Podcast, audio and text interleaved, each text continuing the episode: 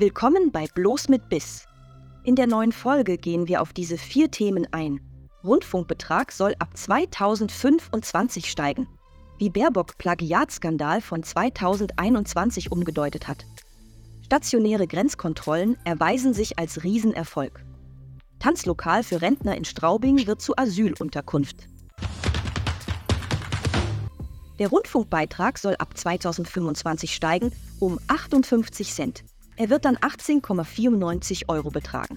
Auch wenn die Erhöhung verhältnismäßig gering ist, stellt sich die Frage, warum? Inkompetenz, Einseitigkeit, Verdrehung von Tatsachen, all das wird dem öffentlich-rechtlichen vorgeworfen. Erinnert ihr euch an den Tagesschaubericht über einen Fernseher, der Strom erzeugt, statt ihn zu verbrauchen? Oder an die ZDF-Reportage, in der eine Mitarbeiterin des Zukunftsrates des Bundeskanzlers als angeblich zufällige Passantin interviewt wurde? Der Rundfunkbeitrag lohnt sich nicht mehr. Wollen wir unser sauer verdientes Geld wirklich für ein Produkt von so zweifelhafter Qualität ausgeben?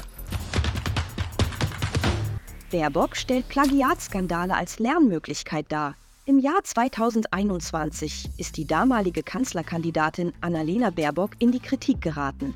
Es stellte sich heraus, dass ihre politische Autobiografie Jetzt, wie wir unser Land erneuern, teilweise aus anderen Quellen abgeschrieben worden war. Nach Plagiatsvorwürfen wurde der Druck des Buches gestoppt.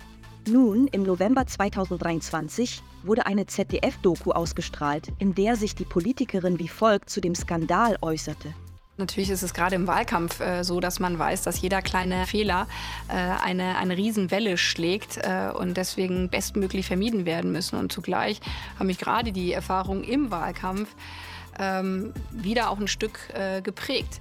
Äh, damit umzugehen, mit Gegenwind umzugehen, ähm, zu wissen, was die inneren Stärken sind, auch zu wissen, was die eigenen Schwächen sind. Äh, deswegen wäre rückblickend das eigentlich mit äh, die beste Vorbereitung auf das Amt der Außenministerin. Bravo, Frau Baerbock, bravo, ZDF. So leicht lässt sich ein Plagiat zu einem kleinen Fehler und einer Lernchance verdrehen. Mega-Erfolg bei stationären Grenzkontrollen. 266 Schleuser und 329 Drogenschmuggler wurden erwischt.